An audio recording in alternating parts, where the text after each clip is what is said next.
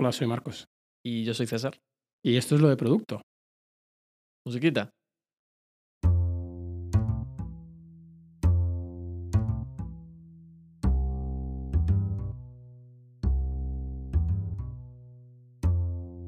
Ha salido bien la primera, que no es normal. Esto nunca ha pasado antes. Nunca. Me tenía. mm, Bueno, no sé si me ha quedado muy bien, pero. ¿Qué tal? Hace tiempo que no. Siempre igual. Da igual. Es igual. No hemos es grabado que porque está es liado. y la no marmota de este podcast, ¿eh? Ah, Hace mucho que no grabamos, Eh, tal. ¿Por qué sí. pones la voz tan grave? No sé Ya, qué. Bueno, pues nos saltamos esta parte. Venga. Si no os conocéis esta parte, podéis escuchar el episodio anterior, o el anterior, o el anterior a ese. O el anterior. O el primero. Todos. No, el primero no, porque ahí no decimos cuánto tiempo. De hecho, igual lo decimos, no, no me acuerdo. ¿De qué vamos a hablar hoy? Hoy vamos a hablar de eh, montar un equipo y crecerlo. Crecerlo. Crecerlo, ¿no? Crecer el equipo. Hacerlo crecer. Hacerlo. Bueno, ya sabes que no sé hablar. Es un. es- Bueno, da igual. Fuera. No vamos a meter. Quiero evitar meterme en jaleos cada vez que hablemos para poder hablar del tema, porque aquí hay miga. Entonces, vamos a hablar de Factorial. Sorprendente. Sorprendente. Nunca hablamos de ¿Qué es Factorial. No, es. Vamos a hablar de Factorial porque es la experiencia que tenemos más a mano, evidentemente. Yo he pasado por otros equipos, entonces te iré dejando perlas de sabiduría de otros equipos por el medio. Marcos el sabio. Bueno, tampoco. Cuéntame, ¿cuándo empieza Factorial? ¿Y cuánta gente había ahí? Vale. ¿Y qué? Eh, bueno, yo lo enfocaría, o sea, lo vamos a enfocar solo a- al equipo de, de producto principalmente, ¿no? Sí, ahora mismo en Factorial, ¿cuánta gente hay? En producto solamente. En producto somos 10. En producto, 10. Y cuando empieza Factorial, hay un pavo en producto que eres tú. Ni siquiera era producto porque producto hacíamos todos. O sea, yo era eh, el diseñata. El, el designer. Vale. Sí, sí. Eh, sí, empezamos siendo, pues eso, cuatro. Hacíamos todos producto, básicamente, que cuando, cuando empiezas algo nuevo, pues todo el mundo hace producto y es lo que tiene sentido. Mm, Y luego, según fuimos creciendo tanto el producto como en clientes como en, en personas, pues ya nos especializamos un poquito más y me, me quedé yo con, con la responsabilidad de la parte de producto. Vale. Y en un momento dado, o sea, currabas en esa época con Sketch, tengo entendido. Sí, o sea, al principio. Uf, eh, tengo que tirar de memoria aquí, ¿eh? Pero. Era un poco. un poco simple. No teníamos procesos de ningún tipo prácticamente. Yo tenía todo en un archivo maestro de Sketch. que se llama factorial.sketch. Bien. Eh, Tenía todo organizado con páginas que había en Sketch en aquel entonces ya. Pues por funcionalidades, ¿no? Y yo hacía, pues mira, eh, ausencias, pam, y ponía time off. Y me, me curraba todos los flows de time off dentro de, un único 200 artboard de. páginas Sí, de- sí. Vale. En retrospectiva, pues mira, igual no era lo, lo más óptimo, pero mm, trabajaba rápido. Eh, Era yo solo con eh, otra peña que, bueno, que al final, Con Pau y Jordi, y tal, que, y- que desarrollaban. Y, y pues nada, ahí estábamos lo- los cuatro. Venga, pam. Mm, Es norm- digo, te digo yo que es normal cuando empiezas a hacerte un archivo único Sí, sí, es que al y final. empiezas a. O sea, ta- tampoco sabes la pinta que va a tener tu producto, ¿sabes? Tampoco eh, sabes si eh. dentro de cuatro meses va, va a haber empresa. Es que, como es aquel que que al, dice. al- al final es eso. Sí, no sí. te paras a hacer una jerarquía Totalmente. de documentos. Lo que, sí que, lo que sí que empecé, había una página dentro del documento este, que fue la primera que hice, que fue la del Design System. O sea, no empezamos a producir pantallas, como aquel que dice, mm, sin tener definidas las bases del Design System. O sea, lo primero que hice, que de hecho fue un curro que, que es lo que más cuesta, pero también es lo que, lo que más mola probablemente, sí. que es el definir pues esos componentes iniciales, defines los estilos de texto, los estilos de, de botones, de formularios, etcétera, etcétera. Y la parte más eh, que digo que a mí me mola mucho es la parte de definir el patrón de navegación. Que además esto es algo que donde puedes diferenciarte mucho de, de otros productos porque todo el mundo hace lo mismo. Entonces, en- a poco que hagas algo un poco distinto, pues ya te, te diferencias bastante a nivel de interfaz. Entonces, fue algo que pues me llevó igual un par de semanitas eh, de pensar muy fuerte en ello, probando varios modelos, eh, viendo qué tal se sentían en prototipos y al final lo, lo bueno que tuvo es que pues producimos un, un patrón de navegación que aún seguimos manteniendo eh, después de tantos años. Entonces, tantos años, cuatro, que tampoco Wow. aquí que- Bueno, en startup, En startups es startup bastante, sí, sí. Pero eso, Yo creo que. Y, y tiene sus problemas, ¿eh? El, el patrón de navegación por el cual nos, nos decidimos, pero al final nos ha, nos ha escalado muy bien. Pues los usuarios lo han entendido muy bien generalmente siempre. Y es diferencial con respecto a otros productos. Cuando estás empezando hace cuatro años, haces un diseño que te sirva para hace cuatro años y Hmm. al cabo del tiempo, pues la empresa puede pivotar un poco. No sabes lo que te va a pasar dentro de cuatro años, no sabes qué medio que vas a usar siquiera. Entonces tomas la decisión que te toca en ese momento y tienes un archivo donde tienes toda, toda la UI. Pero es que tenía, o sea, la UI, el branding, tenía todo. Y los, y los banners que hicimos al principio, ¿sabes? Era todo en el mismo Todo. archivo. Bueno, o sea, en ese el único diseñata, pues mira, tío. te da una agilidad. Pero claro, en un momento dado contratas a alguien y esto ya no vale. Hmm, De hecho, ¿cuándo fue esto? Fue como a los 8 o 10 meses de empezar Factorial. Ujú. Y decidimos contratar a alguien más en producto, otro, otro diseñador. Y era la primera vez que yo contrataba a nadie, yo no tenía ni, ni idea de nada. Me basé un poco en lo que, lo que veía que hacían otras empresas. De hecho, no, no voy a decir qué empresa era, pero la prueba que teníamos en aquel momento la copié de, de un proceso en el- que yo había participado años antes. Pues me, me fusilé la prueba y la- le cambié algunas cosas, Lo hace todo el mundo. pero, pero es, es lo que yo sabía. Al final, yo ya te digo, yo no había hecho esto nunca. Y, y nada, pues eso, abrimos el proceso, acabamos contratando a, a Mark, que estuvo con nosotros hasta, hasta este año. Y era un perfil junior, acababa de hacer una especie de, de bootcamp. mm, Y él había estudiado arquitectura antes. Y le contratamos porque vimos que era un tío con muchas ganas y que tenía la cabeza bien amueblada, básicamente. Que había trabajado de otras cosas, por lo tanto no era como su primer trabajo. mm, Y que pues tenía muchas ganas de, de aprender diseño de interfaz, diseño de producto, etcétera, etcétera. Y en ese momento cambia el proceso de trabajo. En ese momento cambia el proceso. Bueno, eh, evoluciona, digamos. en lugar de tener un archivo maestro, pues teníamos dos, ¿no? Teníamos César.sketch y Mark.sketch. Esto, lógicamente, no duró mucho porque No hace falta explicar. El, bueno, sí, explica el por qué, Bueno. porque no se sostiene esto. eh, teníamos los archivos sincronizados en el ordenador del otro a través de Google Drive y, claro, cuando queríamos revisar pues el diseño, además que Sketch no te ponía muy fácil hacer esto. Cuando queríamos revisar lo que había hecho el otro para pues, intercambiar opiniones o, o- o lo que sea, feedback, era un caos porque igual no estaba bien sincronizado el suyo con, con Google Drive. eh, yo entraba y, y era un archivo de 300 megas, mm, o sea, petaba por todos lados. No sé si fue en aquel momento cuando entró, cuando entró Jonathan, que fue el tercer, el tercer diseñador. mm, decidimos empezar a utilizar Abstract, que, que no sé qué ha sido de Abstract. No sé si sigue... Nosotros lo probamos también en esa época. Sí. Ahora, sería, igual sería incluso el mismo año que le hicimos la prueba abstract. Mm. Pintaba bien la teoría, pero la práctica Sí, no. pasa que luego vino Figma. Sí. es que al final, eh, y, ya entramos en, en teoría de, de herramientas, ¿eh? pero mm, Abstract era como un hack encima de Sketch. Sí. O sea, de, de las carencias de Sketch las suplía un poco Abstract en cuanto a colaboración y, y traqueo de versiones. Mm. Igual estaba más enfocado. O sea, no lo sé muy Funcionaba bien. bien, ¿eh? O sea, dentro de lo que cabe, a nosotros nos resolvió un problema que era el de la sincronización de archivos y, y proyectos. Al final, ahí es cuando ya hicimos la, la división eh, por feature, me parece que, que hicimos, mm, de distintos archivos de Sketch. Y pues eso, los traqueábamos con Abstract y la verdad que iba, iba bien. Pasa que Figma llegó a estar en. Y hemos convertido esto en lo de las herramientas, ¿eh? Sí, esto ya lo hemos hablado. Pero bueno, está bien. Eh, Eso, Figma eh, empezó a petarla, ya no era una herramienta en beta que petaba por todos lados y decidimos hacer el salto. O sea, y- ya no, ya no peta por todos lados, pero empieza a petarla. El Exacto. lenguaje. Está, madre mía. Perdón, perdón. Pero sois tres.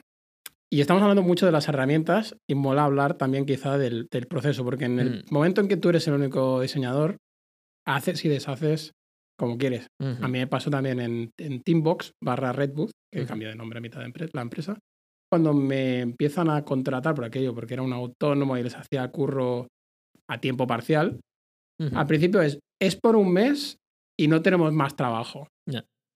Pero luego resultó que era No, claro. que las cuatro horas que echaba cada día me dijeron, es que tienes que echar más horas. Digo, bueno, pues me vas a tener que pagar más y tengo que ser full time. Pues al cabo de dos meses ya era full time. Y al cabo de un año y medio tuvimos que contratar a otra persona porque ya no daba. Pero claro, cuando estás solo, el proceso es, lo tengo todo en mi cabeza y voy haciendo. Pero a la que entra otra persona, ya tuvimos que empezar a revisar mis diseños y los diseños de la otra persona, ya se crea un pequeño equipo de diseño. Y eh, en el punto en el que estás hablando ahora está, ya estáis tres. O sea, ya tenéis Ujú. que hacer design reviews, ya tenéis que hablar de esto y de aquello. Tendré que tirar de memoria, ¿eh? porque han pasado muchas cosas desde entonces y, y- y tengo bastante mala memoria. Mm, No sé si hacíamos design reviews como tal, mm, pero sí que hacíamos procesos de, de feedback continuo. Y de hecho, Ujú. lo hacíamos en todos los vectores, ¿no? O sea, hacía yo con cada uno de ellos dos y ellos dos entre ellos y, Ujú. y conmigo. O sea, todos estábamos haciendo, haciendo reviews, reviews continuas. Sí. Sí, sí. Es que tampoco me acuerdo muy bien de, de Vale. cómo estábamos, pero eso.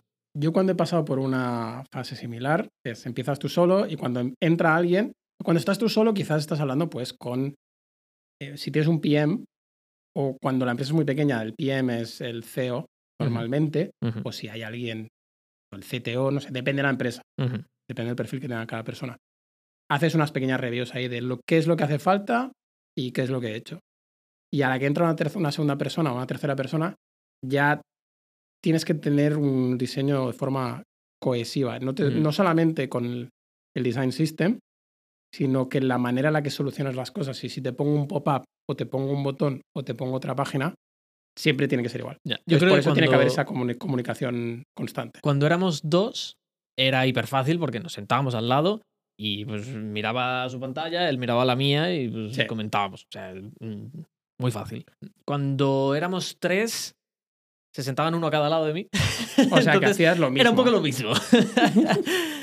ya con cuatro cambia un poco la cosa. Ya con cuatro sí que tienes que empezar a meter estructura en este sentido, eh, estructura de procesos, porque si no, o sea, no, no consigues que se cree una cultura de colaboración orgánicamente. Porque al final, con cuatro personas, o pues dos personas van a colaborar mucho y los otros dos no, o todo el mundo va a colaborar en torno a una persona, que es lo que, lo que de hecho estaba empezando a pasar. O sea, al final Sí. yo hacía como este punto central donde daba feedback a todo el mundo, pero no conseguía que se dieran feedback entre ellos.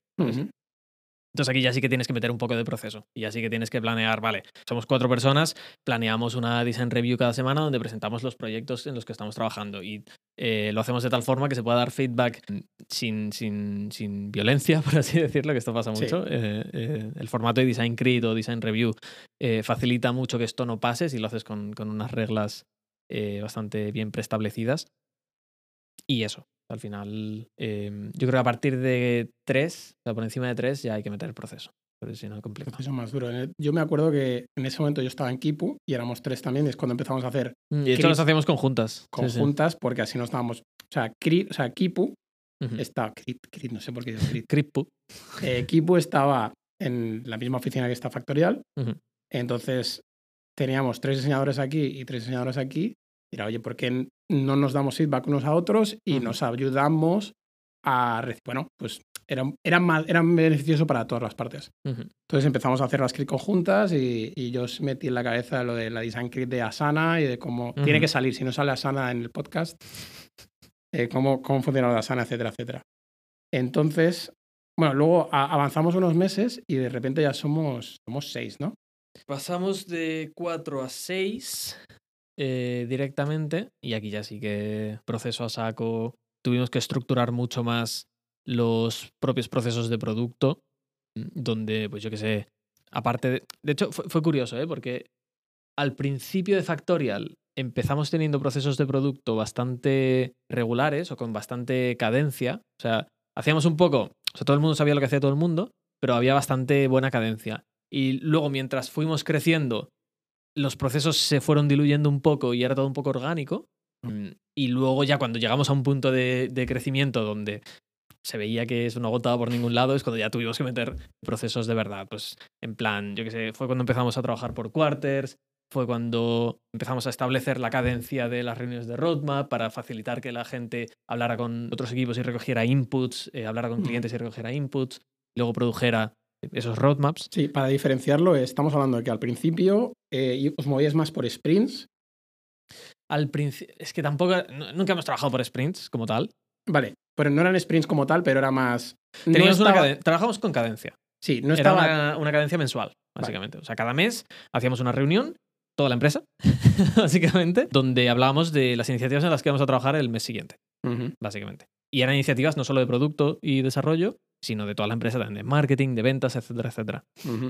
Esto según nos hicimos un poco más grandes, desapareció un poco, porque ya éramos muchos para estar en esa reunión todos y establecimos como un proceso un poco más continuo, ¿vale? Donde constantemente evaluábamos iniciativas y trabajamos en ellas y las poníamos como em, en, en secuencia continua, sin, sin esa cadencia.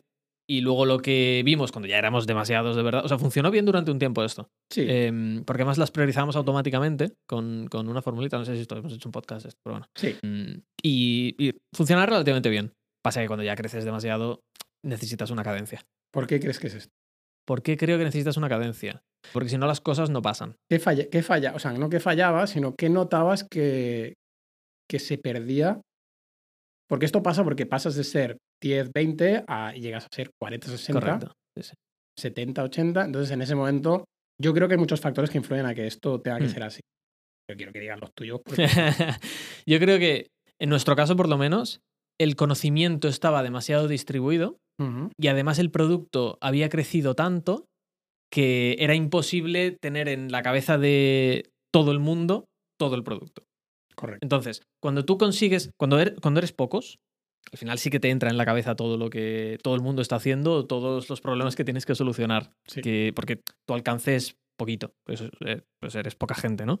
Pero cuando esto cambia y eres más personas y el producto cambia y eh, tiene muchos más clientes y el producto cambia y resuelve muchos más casos de uso, tiene muchas más funcionalidades, es imposible que esto quepa en la cabeza de, de todo el mundo. Sí. Entonces, con, o sea, al implantar cadencia y al, impl- y al- y al implantar más procesos, lo que consigues es estructurar toda esta información y, y atacarlo poco a poco. Es decir, mm, me estoy explicando bastante mal, pero bueno. Sí, sí. Eh, si tú estableces una cadencia trimestral, por ejemplo, dentro de cada trimestre, pues tú defines cuál es el proceso de, de producto de dentro de ese trimestre. Es decir, al principio del trimestre, pues haces un gathering, ¿cómo se dice?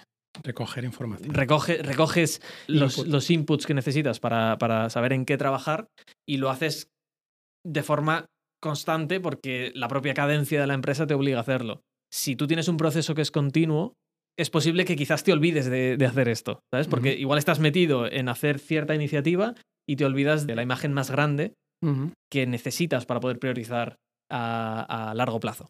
Sí. ¿Vale? También yo creo que afecta el momento en que varias personas de producto pueden estar trabajando en la misma funcionalidad a la vez. Claro. Sí, sí. Entonces, esto parece una tontería. Y es, es un, creo que es un detalle más. En el fondo, me gusta lo que has dicho porque es lo que estaba pensando, obviamente. De que hay, crece la herramienta, crece lo que tienes que preocupar, lo que tienes que pensar, y no todo el mundo es capaz de hacerlo a la vez. Además, la complejidad del producto no solo a nivel de, de producto, de, de cómo funciona, qué hay que hacer, qué quiere el cliente, qué nos pide ventas, qué nos pide la gente de soporte. La herramienta en sí mismo, tú crees, la parte de código, se hace más lento desarrollar. Sí, claro que sí. Y no solo esto, al ir contratando gente en el equipo de producto, en el equipo de ventas, en el- todos los equipos, empiezas a tener, no sé si sería overhead, de Sí. dedicación a que la gente nueva llegue y se ponga a producir al mismo ritmo que la, que la otra gente. Entonces tienes gente senior que aunque sabe más, puede hacer menos. Sí, totalmente. O sea, al final, y esto hay, hay mucha literatura escrita al respecto, ¿eh? sobre cuándo, a, pa- a partir de qué tamaño de, de equipo empiezas a tener diminishing returns. Que esto es. eh, que- ¿Esto en español? Fua, esto es complicado decir en español, claro, yo no lo sé. Pérdida de retorno. Eh, Disminución del retorno. Sí, disminución del retorno, vale, ok. Que suena súper parece bien. normal. Baja, baja la productividad, por decirlo así. Sí, o sea, al final es, tú empiezas a meter más peña y eso lo que provoca es el overhead que, que dices, porque, o sea, no solo de gente nueva que va entrando, porque nunca estarán al mismo nivel que cuando, cuando éramos pocos, también por un tema del tamaño del producto, ¿eh? sino que para la propia colaboración de toda esa peña hace falta meter proceso, hace falta meter herramientas, hace falta meter, pues yo qué sé, en el caso de development, eh, los code review del principio eran muy rápidos y ahora pues, son un drama porque las cosas tocan un montón de partes del producto, porque hay mucha gente involucrada, eh, al final se enlentece. Entonces es, y de hecho aquí es cuando tienes que parar de crecer el equipo, que es cuando llega a tal punto que metes más gente y no estás produciendo más porque el overhead que causa tener toda esa cantidad de peña ya no, no compensa el hecho de meter más peña. ¿sabes? Y en ese momento tienes que meter a gente tienes que se- parar. hay que separar, pero también tienes que meter a, a gente que se dedique a coordinar y a, y a organizar y Claro, claro, desarrollar procesos. Aquí entras en una espiral ya que, que cuidado. No, pero quiero, quiero decir, tú cuando eres 10 personas en un equipo, te puedes permitir tener a, a una o dos personas que su trabajo sea coordinar, Mm. desarrollar procesos Claro, nuevos. pero eso también contribuye al overhead, porque estas personas tienes que gestionarlas también, ¿sabes? Ya, pero su trabajo es gestionar el overhead. Ya. Hasta- o sea, es gestionar parte del overhead. Sí, sí. También, te pueden, también hacen recruiting. O sea, tienen, que- o sea, son como unos perfiles distintos que están dentro del producto, pero ya no es Sí, una sí, persona, sí. es un product maker. Al final, literatura de, de middle management, Mm. eh, ahí por un tubo. Y al final depende mucho de la empresa y del producto, ¿eh? pero, pero bueno. Es importante. Yo creo que hay gente que, siendo empresas más pequeñas, se organizan más de lo que nos hemos organizado nosotros a medida que hemos ido avanzando. En. Factorial o cuando yo estaba en Redwood o incluso cuando estaba en Asana. O sea, hay gente que tiene los procesos muy claros desde el principio. Ya. Esto puede, le puede ir bien a gente que es muy organizada, que tiene un poco de TOC, quizá, como, como yo, pero a la vez te resta, te puede restar velocidad. Claro, yo creo que Sobre todo cuando eres pequeño. Cuando eres grande, evidentemente, es totalmente necesario. Yo creo que, aparte de la velocidad, que evidentemente te resta, 100%, eh, el meter más gente, y, y igual suena chorrada, ¿eh? pero cuando estás poco organizado y eres poca gente para poder mantener esa poca organización, la entropía orgánica que se causa, yo creo que produce cosas que, que no se producen cuando tienes mucha gente y cuando eh, estás muy organizado, ¿sabes? Porque si tú al final tienes los procesos muy definidos, no dejas lugar a que pasen cosas, cosas fuera de esos procesos. Entonces creo que es una de, de las putadas de crecer y hay que compensarlo de otras formas. Sí, pero, los- pero aparte de que me voy a hacer una, una camiseta que ponga eh, entropía orgánica. perdón, perdón. Joder, para unas palabras que digo en español, tío. entropía orgánica. Entropía, básicamente, resumiendo en lenguaje, en lenguaje de personas normales, a ver si me sale. lenguaje de la calle es que las cosas se, se van desorganizando porque sí. ¿vale? Las cosas, tú tienes ahí un montón de cosas y el el caos aparece porque va a aparecer. Ujú. Y Esto hay una un- parte del caos que es buena y que produce cosas muy interesantes. Y por eso vemos productos muy rompedores construidos por equipos muy pequeños. ¿Sabes? Porque no tienen el overhead de, hostia, eh, al final la- la- las startups contra, contra las empresas grandes, ¿eh? Sí. En las empresas grandes meter, un, meter innovación en base, o sea, basada en procesos generalmente no sale bien. Evidentemente hay casos donde, donde sale muy, muy bien, Sí, La- La mayoría de procesos, la mayoría de procesos que yo he conocido siempre salen de una pequeña empresa que empieza a prueba algo, le sale bien, Mm. lo van, lo van dando de sí. Eh, empieza- Sí, sí. Normalmente empieza un departamento o es una empresa muy pequeña. O sea, en una empresa grande esto no pasa. Yo he notado, por ejemplo, en Asana notaba que a la que crecía era mucho más difícil tener un impacto en el producto y era mucho más difícil cambiar cosas. Pasa en Asana, pasa ahora en Factorial, me ha pasado en todas las empresas. Cuando eres dos, cuando eres una persona, diseñas y al día siguiente ya está aplicado.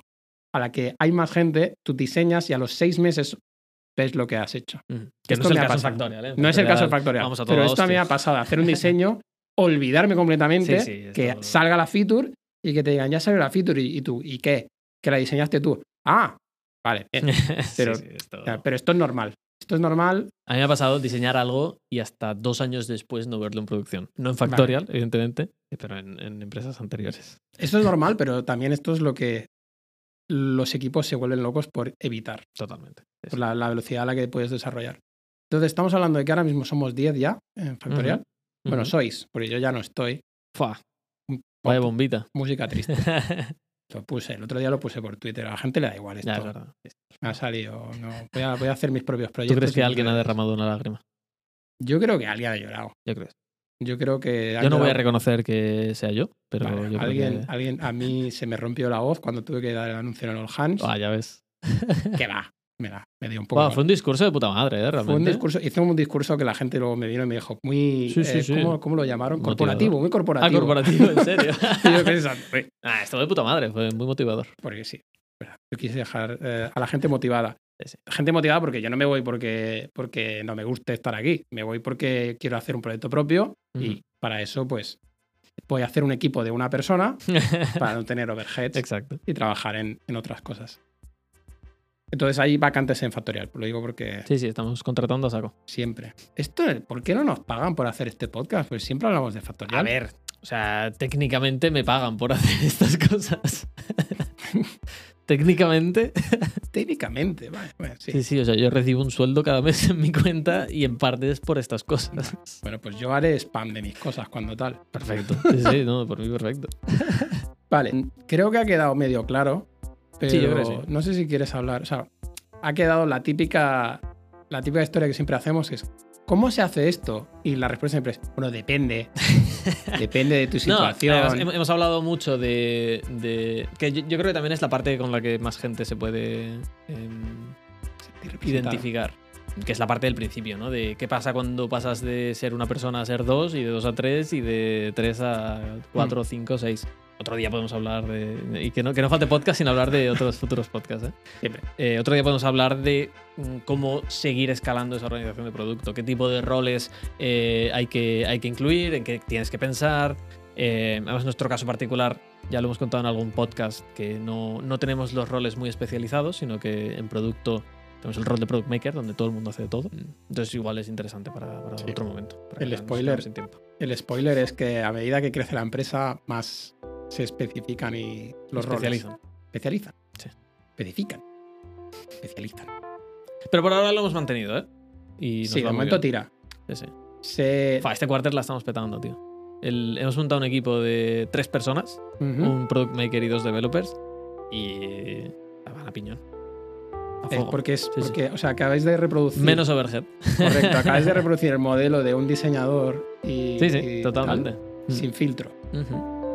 Está bien. Bueno, pues ya hablaremos de esto Otro día. otro día. Muy bien. Muchas gracias por escucharnos. Venga. Venga, ya está, ya está. Fuera. Cortamos. corta, cortamos. corta.